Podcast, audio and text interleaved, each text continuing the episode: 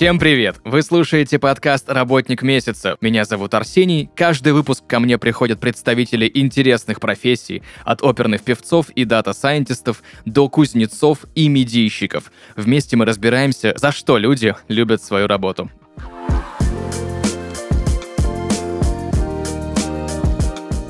Друзья, и сегодня в подкасте «Работник месяца» Лера Маэджи, ментор, инструктор нейрографики, channeler. Лера, привет!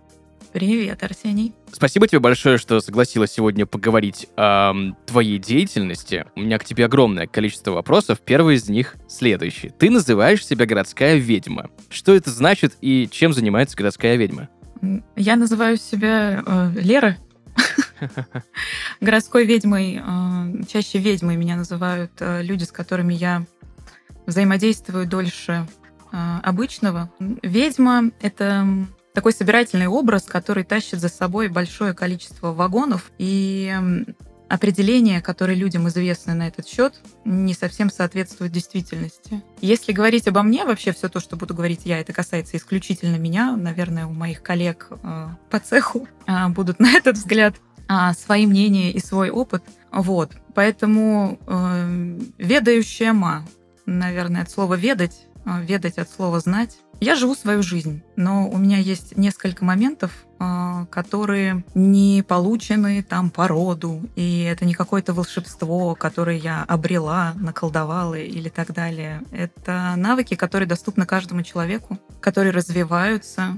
Э, Я называю это чувствительностью. И это то, чем я занимаюсь. Чувствительность для того, чтобы понимать процессы, которые происходят внутри человека, которые происходят на нашей планете, и обобщающее обо всем, что происходит и как. Ты упомянула волшебство, то, что это не волшебство, об этом мы чуть позже поговорим. Мне знаешь, что интересно? Где эти навыки можно получить? Где этому можно обучиться? Весь арсенал, арсенал выдан при рождении каждому. Все зависит от того, какую область вы развиваете э, в себе. И есть ли такая задача у каждого человека как бы углубляться в эти навыки. В целом, э, на мой взгляд, это утраченные знания по определенным причинам э, всем человечеством. Ох, как громко и значимо. Да, мы все способны общаться друг с другом не только э, словами языка, которым мы владеем, потому что слова, они ограничивают смыслы и количество информации, которые можно передать друг другу. Здесь можно сказать о понятных в современном мире э, процессах например, о таком, как Wi-Fi, все точно понимают, что есть э, точка доступа, есть информация, есть раздача и способы ее получения. А в целом люди и все то, что существует живое, умеет делать точно так же. Просто эти датчики, э, скажем так, давно не были активны. Давай немножко более подробно поговорим про ченнелинг, потому что я слышал и видел много странного и непонятного. Есть люди в социальных сетях, которые, ну, откровенно, их видео попахивают каким-то инфо-цыганством, да, есть люди, которые ходят на передачи и через слово говорят на какой-то непонятной тарабарщине. Что вообще такое ченнелинг и много ли есть мошенников? А ченнелинг от английского слова channel переводится на русский язык как канал. Мы уже начали говорить ранее о Wi-Fi. Здесь можно дать картину примерно следующую. Весь мир и все мы сотканы из информации. Она может выглядеть по-разному, она может передаваться разными способами, но в целом это информация. А, Каждый человек содержит информацию внутри себя в своем поле, не только о себе, но и о прошлом, о роде, обо всех тех людях, которые были до меня и благодаря которым, ну если говорить обо мне, я сейчас нахожусь здесь. Очень большое количество жизней. Так вот, информация э, в поле есть у каждого человека, есть общая информация, общее поле нашей Земли и вообще этих полей э, великое множество. И способность читать эту информацию и называется ченнелингом. Я немножечко погуглил перед нашим сегодняшним разговором. Причем тут пирамида Хеопса? Пирамида Хеопса — это моя личная история. Но она, правда, не только моя личная. А, я была одной из 24 участников духовной экспедиции в Каире, которая была в марте этого года. 24 удивительных, сильнейших э, мастера русского происхождения э, собрались вместе в этих удивительных местах. Про пирамиды Наверное, если здесь уходить прямо глубоко в пирамиды, то подкаст выйдет сильно за рамки Давай попытаемся вкратце. Обозначенного времени, да. А если вкратце, то на тему происхождения самих пирамид э, есть э, много версий, и они все находятся в общем доступе, но у нас э, истиной принято считать то, что доказано или по ГОСТу. Вот. Сама система пирамид и то, как они устроены, и то, что пирамиды существуют не только в Каире, а это огромная система а, по всей планете, связанных друг с другом объектов, а, которые находятся на нашей планете гораздо больше, чем о них говорится. Я думаю, это порядка 60-70 тысяч лет. И созданы они были совершенно не как усыпальницы. Это определенного рода машина передачи знаний, быстрой передачи знаний. Существовали ранее древние мистические школы Египта, люди, в которых готовились очень многие годы для передачи этой информации. Это можно соотнести с ченнелингом отчасти, то есть я не говорю, что это то и есть, но знание о том, как устроен мир, зачем, и еще много всяких вопросов, на которые, ответы на которые человечество ищет долгие годы и не находит, передавали таким путем. Об этом можно почитать. Великие миры всего там бывали. Те, кто потом передавал знания человечеству. Вот. И 24 мастера из России в этом году э, совершили ту самую передачу знаний, которая происходила раньше веками в этой пирамиде. Сейчас э, нужно как-то осторожно отойти от этой темы, потому что, а чтобы не заблудиться в лесу домыслов и предположений о том, что это и как потому что все то, что нам непонятно и неизвестно, может казаться, ну, в первую очередь пугающим, и там определенным образом мозг срабатывает э, в реакциях на такую информацию. Мы там не колдовали, никого не убивали, в жертву никого не приносили. Вот. Песни, да, мы пели, все там очень творческие люди. А, но это был а, определенный процесс э, передачи знания, а, который ура случился. И сейчас этот путь продолжается. Чуть позже об этом станет известно гораздо шире, о том процессе, который там произошел, потому что был снят фильм, сейчас пишутся книги, и часть экспедиции продолжает это путешествие в разных важнейших точках планеты. А, в частности, сейчас часть из нас находится в Гималаях. В общем, это удивительно красивая история, которая станет а, чуть яснее и проявленнее в массах позже, но тот, кто захочет узнать о ней, может приходить ко мне, я расскажу. Значит, есть огромное количество скептиков. На планете и скептицизм их касается огромного количества вещей, да, не только ченнелинга. Многие люди считают эти понятия каким-то волшебством, да, либо еще чем-то. Вот. Мне, допустим, письмо из Хогвартса так и не пришло, и я то, что читал, многие мастера, как ты вот упомянула, да, тоже не считают это волшебством. Так вот, ты говорила, что наш мозг может определенным образом отреагировать, если мы углубимся более подробно в эту тему. Как же все-таки наш мозг работает? Много вопросов по порядку. А, я еще встреч... вспомнила, что я не ответила про мошенничество. И мы таким образом плавно подойдем к ответам на все остальные. А, про ченнелинг.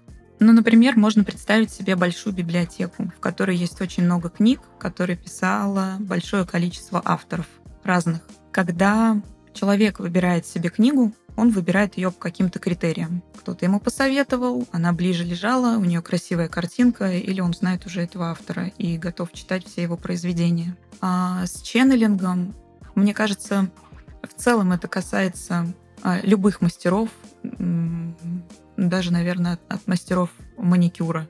Они все делают маникюр, они все делают одно и то же, но делают по-разному. А с ченнелингом, с ченнелингом а, история выглядит так же. Каналов есть много, тех, кто дают информацию, тоже есть большое количество. Кто с каким эгрегором соединяется, это тоже выбор. Есть понятие источника. Вот здесь надо быть, да, как-то нам повнимательнее помягче. Есть канал, который не искажен влиянием извне. С ним соединяются немногие. Эту связь удерживать сложно, но это не значит, что другой ченнелинг — это мошенничество. Информация, которая выдается разными способами, она всегда имеет определенное искажение. Искажение не от слова «плохо», искажение от слова «изменение». Это как любой язык, в котором передать смысл точь в точь бывает практически невозможно.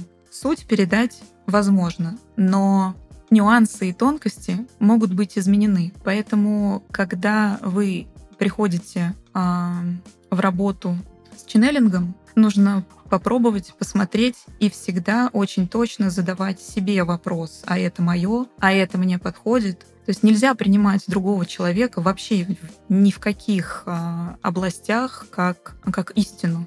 Это про мошенничество. Угу. Про работу нашего мозга. Про работу нашего мозга, да. Мозг — это собачка. А, но мне больше нравится говорить о том, что это гаджет. К собачке мы вернемся. А в целом, да, это большой компьютер, в который а, с момента начала нашего существования загружаются определенные приложения. В зависимости от того, как проходила беременность, как прошли роды, какой была семья, какое общество, дом, игрушки, книги, музыка и так далее, это создает определенную базу реакций нашего мозга. Он так устроен, у него одна единственная задача — это то, чтобы тело выжило, и все то, что делает мозг, это он стремится к выполнению этой задачи. А, то есть программное обеспечение, которое в нас существует, а, обуславливает наши мысли, решения, действия и вообще нашу жизнь. Это если мы говорим про неосознанное существование. Когда мы встречаемся с вопросом о принятии других решений, грубо говоря, о принятии решений, на тему которых приложений у нас еще не существует, мозг встречается с выбором внести изменения и к чему это может привести? Первый вариант станет хуже. Станет хуже, соответственно, мы приблизились к смерти. Такой вариант мозгу не подходит, потому что его задача сохранить тело. Второй вариант станет лучше, а это еще хуже, потому что тогда поднимается эго, которое говорит, ребята, мы вот много лет существовали с нашим программным обеспечением, мы до сих пор живы, и поэтому нам нужно продолжать делать все то, что мы делали до этого. Вот примерно так он и работает. Поэтому, когда мы встречаемся с со своим внутренним запросом, запросом души, так скажем, о том, что мы хотим свою жизнь жить, а не существовать, проживать, осознанно делая выбор, тогда приходится увидеть то, что да, действительно так работает мозг. И все то, где я сейчас нахожусь и что я сейчас имею, это не цепь случайностей, обусловленная извне, там я родился в небогатой семье или что-то случилось, я что-то потерял. Много здесь, то есть, может быть, нюансов. А когда мы берем ответственность за то, что это действительно был наш выбор нашей, нашего гаджета, решение принято нашим гаджетом. Потому что вот такие-то, такие-то приложения. Тогда можно их менять. Тогда можно принимать решение о том, что вот это приложение я хочу удалить, а это мне не нравится. Я хочу загрузить такое, я хочу изменить. Изменить код этого приложения, чтобы в этой ситуации, в таких обстоятельствах он действовал по-другому. Тем самым, да, мы берем ответственность за свою жизнь в свои руки и начинаем идти туда, куда мы действительно хотим. Тут еще много других нюансов. Встретиться с тем, что я на самом деле хочу, э, для многих это тоже беда. Потому что это очень близко находится с тем, чтобы признать, что то, что сейчас оказывается, это не то, чего я хочу. Ты инструктор нейрографики. Давай более подробно разберем этот аспект твоей деятельности. Что такое нейрографика? В первую очередь расскажи об этом. Нейрографика — это произведение науки, это метод сопровождения проектов, это практика осознанного рисования. Вообще это удивительная штука, которая максимально проста и наполнена как раз для того, чтобы экологично прийти в состояние взятия ответственности за свою жизнь в свои руки. Вот так вот, кудряво.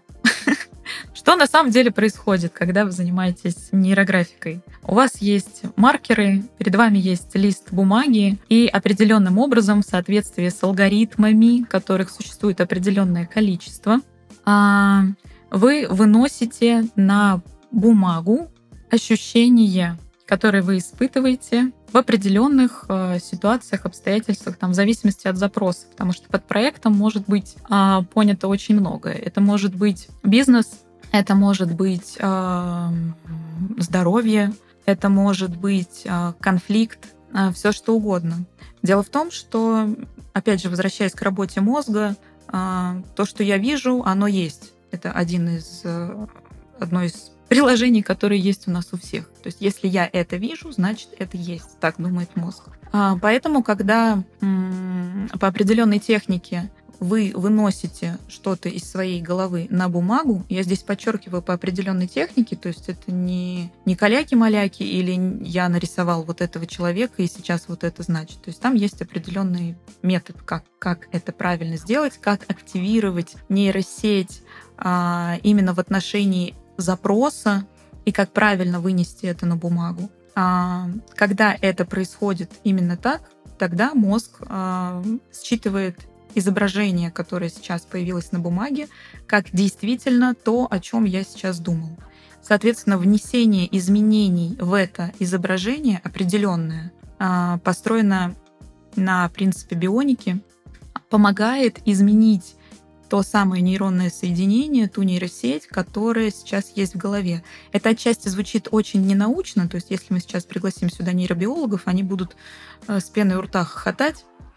Но если говорить а, понятными словами, простыми, то в целом это выглядит именно так. И осознанное внесение изменений в изображение, которое было создано а, где я точно понимаю, что я вынес на бумагу сейчас а, этот процесс, и воспринимается как изменение. То есть, по сути, это замена приложения или внесение изменений в приложение, или загрузка нового приложения. Угу.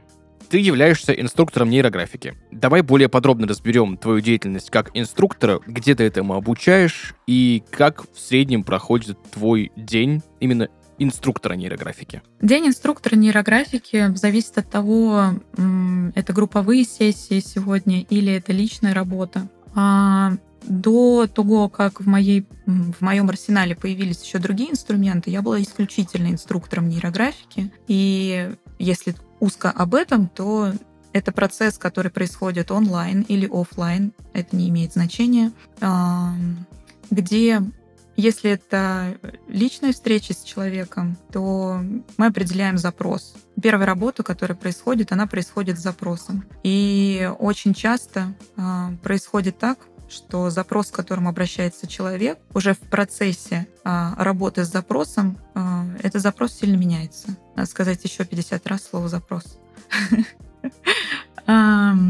Да, дальше активируется сеть, то есть мы выполняем определенные упражнения, а, благодаря которым активируем ту область в голове, которая нам сейчас нужна для того, чтобы следовать запросу клиента. Дальше мы следуем в соотношении с алгоритмом, подобранным для выполнения этой задачи. А здесь с человеком, в зависимости также да, от алгоритма, могут происходить разные процессы. То есть то, что происходит на бумаге, не может не иметь а, телесных проявлений, потому что все то, что мы проживаем, все то, в отношении чего мы испытываем чувства, эмоции, оно всегда проявляется. Это не не обязательно, но в моей практике по-другому еще не было. Люди могут плакать, люди могут смеяться. Это могут быть физические ощущения, такие как жар или что-то еще. Это опять же не про волшебство, а это про здоровое проживание эмоций которое происходит в отношении вопроса. Потому что люди не приходят с тем, что, вы знаете, у меня все хорошо, я хочу порисовать нейрографику. Но такое может быть, когда у меня все замечательно, но я хочу еще лучше. Можно мне еще лучше, пожалуйста? Вот здесь. Тогда да.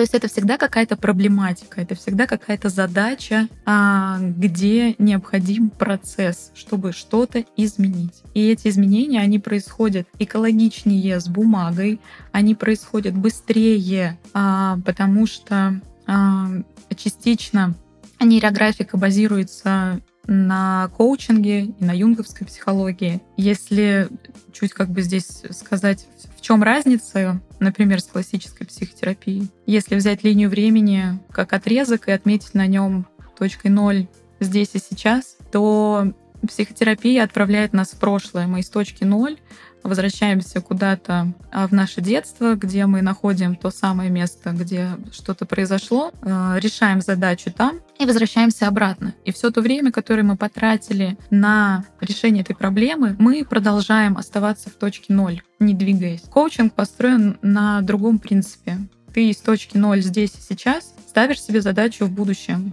Через три месяца, через год я хочу совершить вот такое изменение. Я хочу из этой точки А прийти в эту точку Б. И сразу начинаешь двигаться. Это не говорит о том, что какой-то из этих способов вернее, лучшее и так далее. Это будет ошибкой, если кто-то так скажет. Под разные задачи, под разные запросы больше подходят и разным людям. Больше подходят разные методы. И это очень классно, когда специалист владеет достаточно широким арсеналом, или когда он понимает, что на определенном этапе а, нет движения, тогда он отправляет э, человека как бы к другому специалисту, который через другой метод может дать это движение дальше для решения вопроса. Знаешь, мне что интересно? Я м, слышал такое мнение, что любое творчество, любое занятие любым творчеством может иметь некий терапевтический эффект. В принципе, как сам факт. Но насколько я узнавал, возможно, я узнавал неправду, поправь меня, если я ошибаюсь, что именно, как бы это сказать-то правильно, доказанным методом научной психологии нейрографика не является сейчас. Нейрографика является произведением науки. Есть несколько докторских работ и диссертаций, написанных на эту тему. Нейрографике можно обучиться официально. Если я не ошибаюсь, есть один или несколько, это надо уточнить э, в институте, а, государственных университетов, в которых можно получить э, госдиплом а, по специальности инструктор нейрографики и эстетический коуч. Угу. Мне знаешь, что еще интересно? с точки зрения вот обычного человека, да, с точки зрения ведения какой-либо деятельности наставнической, менторской, как это все оформляется? Да, нужно ли иметь какой-либо сертификат, либо тебе нужно открывать э, индивидуальное предпринимательство, либо у тебя должно быть какое-то образование. Как вообще происходит вот этот процесс взаимодействия твоей деятельности с государственными органами? Ну, у меня есть диплом инструктора нейрографики, официальный, угу. с печатью. Угу. Все как положено. А, все инструкторы нейрографики, они сертифицированы. А, о любом из них можно получить информацию официально а, на сайте института, сделав запрос или посмотрев самостоятельно. А, это все в открытом доступе. Это как узнать, является ли человек инструктором нейрографики. Есть еще несколько ответвлений здесь, потому что есть специалисты нейрографики, и есть те, кто прошел уровень пользователь. Пользователь по названию, я думаю, все понятно. Это человек, который... Это тех, кого обучаю я. Я обучаю пользователей. То есть я могу дать человеку, помимо личной работы с ним, где я принимаю участие в его э, запросе, я могу обучить пользователей для того, чтобы они могли использовать метод нейрографика в самопомощи. То есть помогать себе самостоятельно. Mm-hmm. Не обязательно куда-то идти, а вот с собой можно работать. А второй, так скажем, уровень, только что говорила, а слово забыла. Специалист. Да, а специалист это тот, кто может давать определенные алгоритмы, их несколько, не все, скажем так, мягкие и безопасные а, для других людей. И инструктор нейрографики это непосредственно тот человек, который владеет а, всем спектром и доступом для проведения любого уровня работы, любой глубины, а, с любым количеством людей. А, да, и про, про, про налоги, про взаимодействие, про договоренности. Все как везде. Можно оформлять ИП, можно оформлять самозанятость. Здесь нет каких-то ответвлений. Не, не знаю, что еще об этом сказать. Лера, я. в двух словах давай затронем тему телесной терапии и теории энергии, потому что вопросов у меня еще к тебе огромное количество, а времени у нас, к сожалению, не настолько много, насколько бы хотелось. Что такое телесная терапия? И немножечко коснемся теории энергии, что это за энергии, как с ними можно взаимодействовать и чем они могут помочь. Ух, телесная терапия. Наверное, здесь проще говорить в каких-то сравнениях э, с обычной терапией. Ну, да, кто такой терапевт в нашей поликлинике, а, обычный среднестатистический. А, это человек, к которому ты приходишь, говоришь, у меня болит здесь, он тебе выписывает э, таблетку или лекарство для того, чтобы здесь не болело. То есть в целом Сейчас тоже с большой любовью и уважением ко всем медикам, я еще скажу в конце почему. Но а, классическая медицина построена на том, чтобы устранить симптом, симптоматику, то есть что меня как бы сейчас внешне беспокоит. Если нырнуть здесь эм, китайскую медицину, она смотрит на организм человека чуть шире, но сейчас не об этом, а о том, на каком этапе человек понимает, что он болен. А, так вот, в китайской медицине этапов болезни всего 5, и человек замечает болезнь только на третьем. То есть голова у меня болит, когда она уже на уровне 3. На уровне 1 и 2 я этой боли не замечаю. А это значит, что Многие люди не видят свои дисфункции в тот момент, когда они уже в них есть. Мы, собственно говоря, немножко начали об этом с самого начала. Это про чувствительность, про то, что она у всех нас есть, но мы ей не пользуемся. Так вот, возвращаясь к медицине, которая а, лечит симптоматику и к телесной терапии. В отличие от классической медицины, телесная терапия ищет первопричину. Что такое болезнь? Давайте так, на мой взгляд. Болезнь — это определенного уровня напряжения, которое возникает в теле в связи с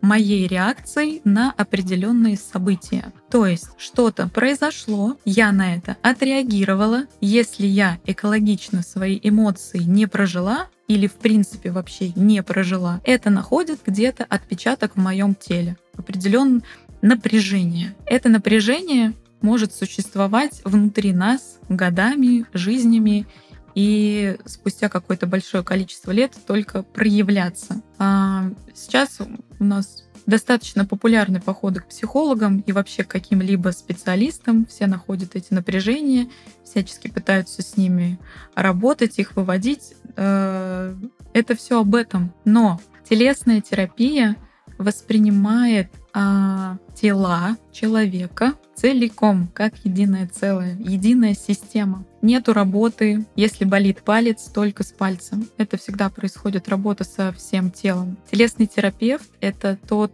мастер, который точно определяет местонахождение в теле того самого напряжения и дисфункции и работает непосредственно с ней. То есть если представить, например, ну вот футболку, а, часть которой ты где-то потянешь просто за кусочек футболки.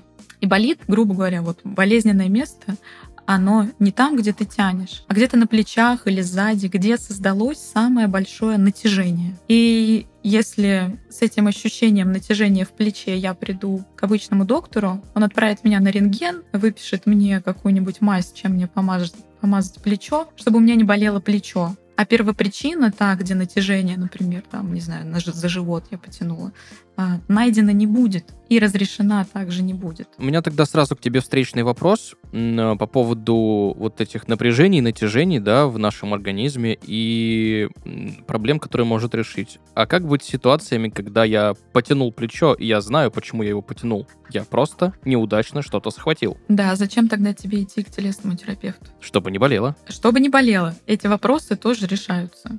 Ну, смотрите, есть остеопаты, есть кинезиологи и так далее. Это, опять же, к вопросу о библиотеке и разных книгах. Я считаю, что здесь нету золотой середины. Я была сама у невероятного количества специалистов и мастеров в, в разной области. Одних только банщиков и банщиц я могу там десятками называть. И у каждого есть что-то свое. Есть те, кому я не вернусь. А есть, когда сегодня я с этим вопросом, я хочу пойти вот к этим ребятам, а завтра с другим запросом и состоянием я пойду к этим. А, теперь осталось про энергию еще затронуть, потому что, ну, забиваешь слово энергия в Google или теория энергии, и там потеряться можно. Столько всего. И ноосфера есть, и энергия поля, и там, электромагнитные какие-то вещи, и там, телесная энергия, ментальная энергия. Давай немножко более подробно разберем, про что вообще идет речь. Вот здесь интересно, у меня на этот счет все просто.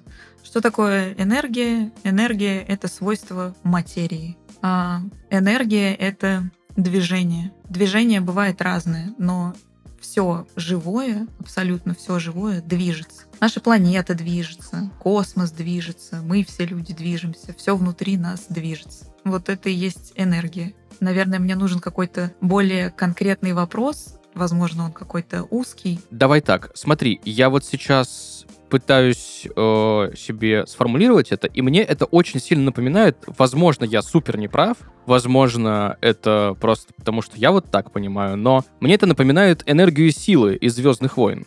То Классный есть, пример. Это вот про это. А, ну да, так, да, давай тогда нырнем в, понимание в Звездных войнах энергии силы. Здесь же тоже ты можешь понимать это одним образом, я другим, а слушатели вообще там очень по-разному. А, о какой конкретной энергии мы хотим сейчас поговорить? О том, существуют ли энергии, на мой взгляд? Вопрос в этом? Давай, давай так, хорошо, давай, да, про, про существование этих энергий. А, да, и печать.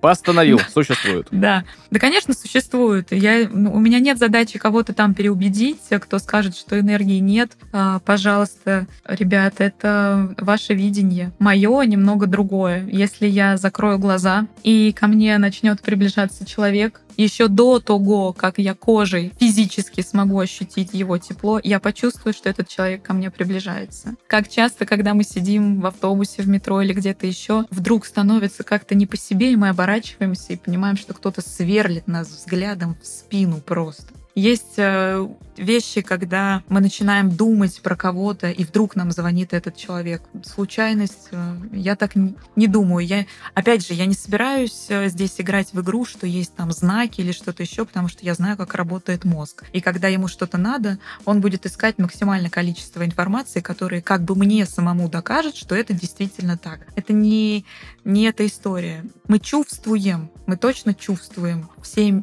как это, целиком, целикомостью, есть такое слово?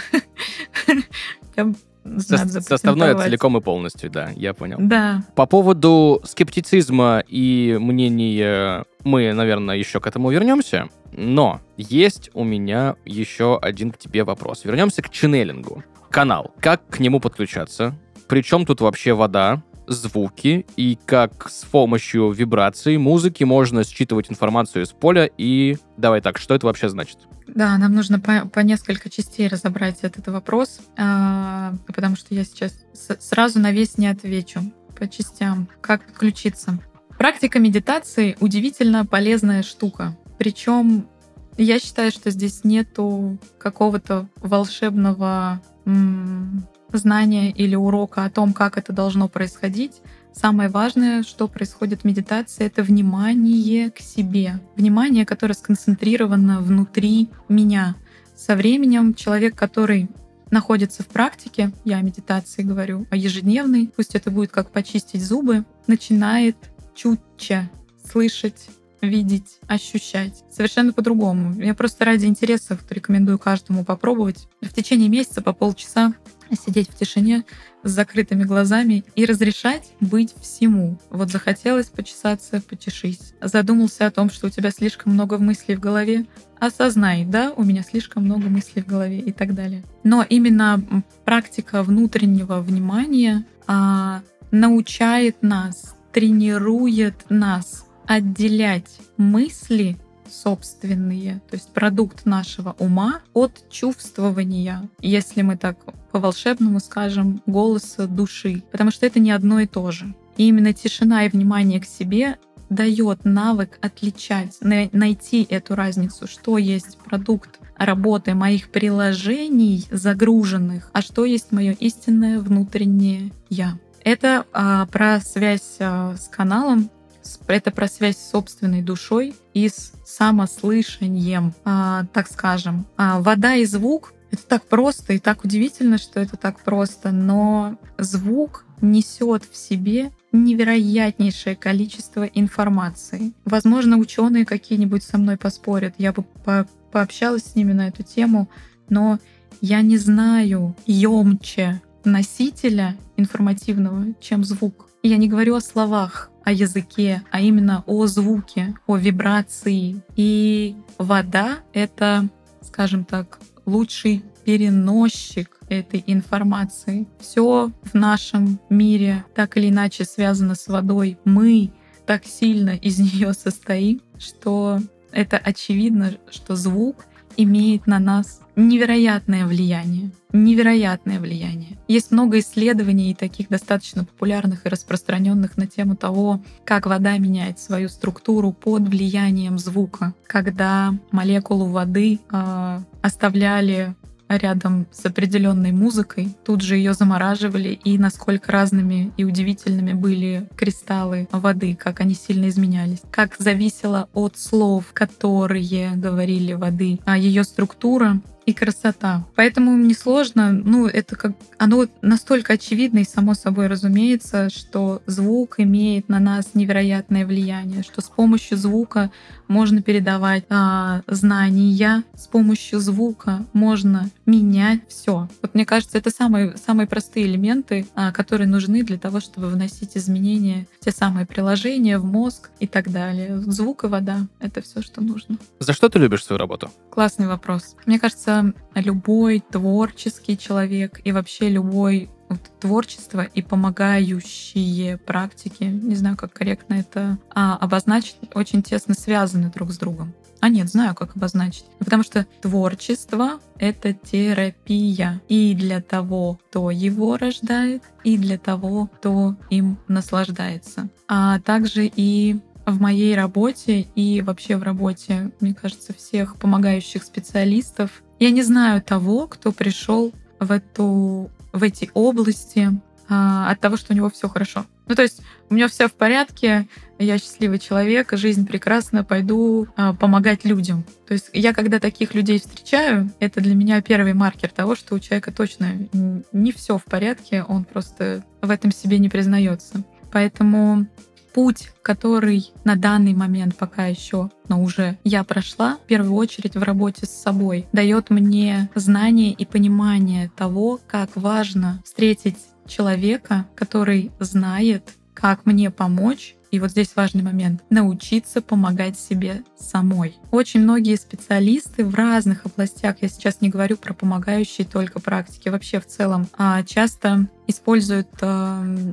такую историю, как подсадить человека на помощь, сделать его зависимым от того, что я делаю, ну, чтобы, конечно, обеспечивать себе жизнь. Это очень удобно. Ну, там 10 постоянных клиентов, им всю жизнь плохо, мы все нормально живем. А, мне посчастливилось встречать других людей, которые давали мне инструменты, благодаря которым я научилась помогать себе сама. То есть я их меняла, я создавала свою внутреннюю, э, скажем так, квинтэссенцию самопомощи мне. Что-то от кого-то я брала, что-то я считала, что мне не подходит.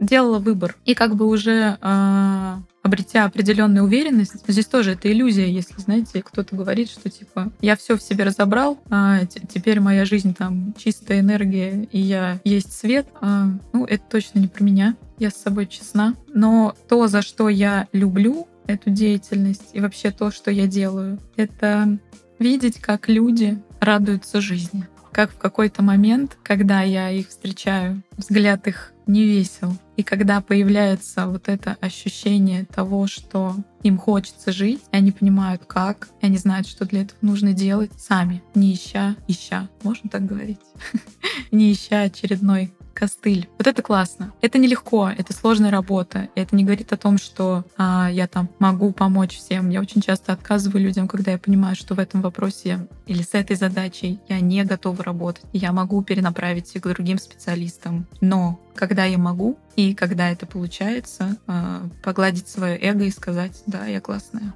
я помогла кому-то. Отлично. Спасибо тебе большое за сегодняшний разговор, за погружение в твою деятельность. Очень интересную, очень мне непонятную, если честно, но стало после нашего разговора немного более ясно, что, куда и как вообще соотносятся эти понятия. Еще раз спасибо. Благодарю. Было очень тепло. В завершении сегодняшнего нашего разговора, что бы ты могла сказать людям, которые максимально скептически относятся к ченнелингу, к нейрографике и к каким-то таким практикам? Любите свою жизнь просто и радуйтесь ей. Если у вас все хорошо, это так прекрасно. Вот и все. Супер. Спасибо тебе большое еще раз за разговор. Друзья, сегодня в подкасте «Работник месяца» Лера Маэджи, ментор, инструктор нейрографики, ченнелер. Лера, приятно было сегодня с тобой это все обсудить. Взаимно, Арсений. Друзья, на этом у нас все. Услышимся в следующих выпусках. Пока-пока.